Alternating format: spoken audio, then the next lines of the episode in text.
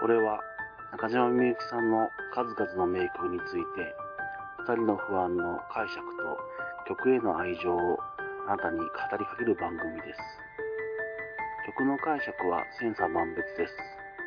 不安の一方的な解釈だけが正しいわけではありません。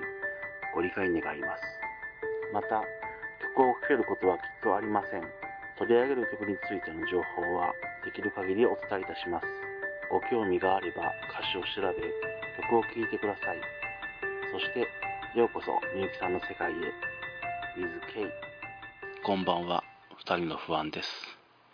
このように不安だけ with K。今回も悪女を取り上げます。よろしくお願いいたします。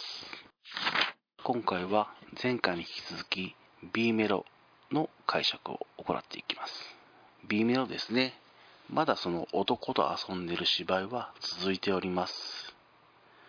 ここではですね、前回の A メロが電話だけだったのですが、実際にですね、行動に出ております。夜通し男と遊んで朝帰りを演出するために、わざわざ男物のコロンをうなじにつけています。その徹底ぶりですね。また寒い季節なのでしょうか。冷え切った体で部屋に帰っては彼氏に捨て台詞を吐く。まさに悪女といった感じです。ここでですね、帰るという言葉が歌詞に出てきます。同棲しているかどうかはわからないですが、部屋に帰るという表現から少なくてもこの主人公はですね、彼氏と関係がとても良いものだと考えられています。ここですね、立ち寄るや行く、もしくは戻るではなく、明確に帰ると歌っています。自分の家や部屋だけではなく、帰れる当てとして上がる彼氏の部屋。それだけですね、主人公は彼氏への思いが強くあります。でも、その部屋にですね、わざわざ始発まで待って、冷え切った体のままで行うことはですね、捨て台詞を吐くことだけです。なぜそこまでですね、彼氏に対してひどい態度をとるのでしょうか。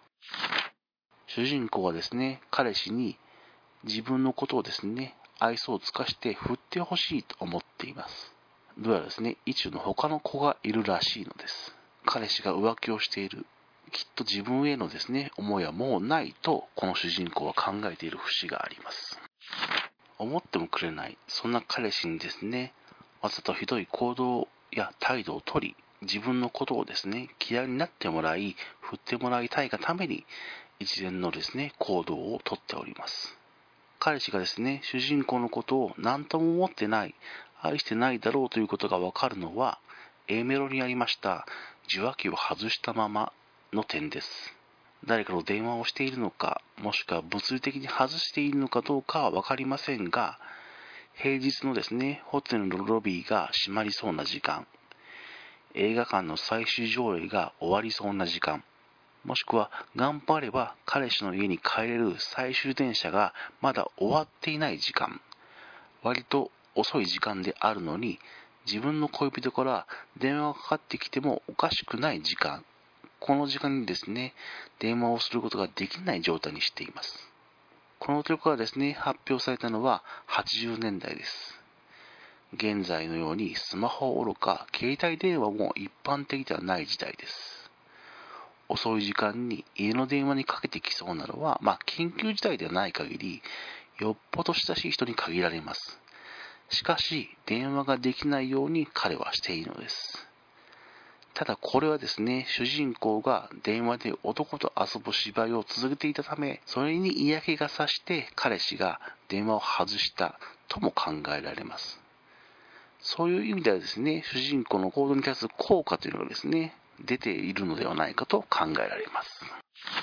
いかがだったでしょうか ?B メロは以上になります。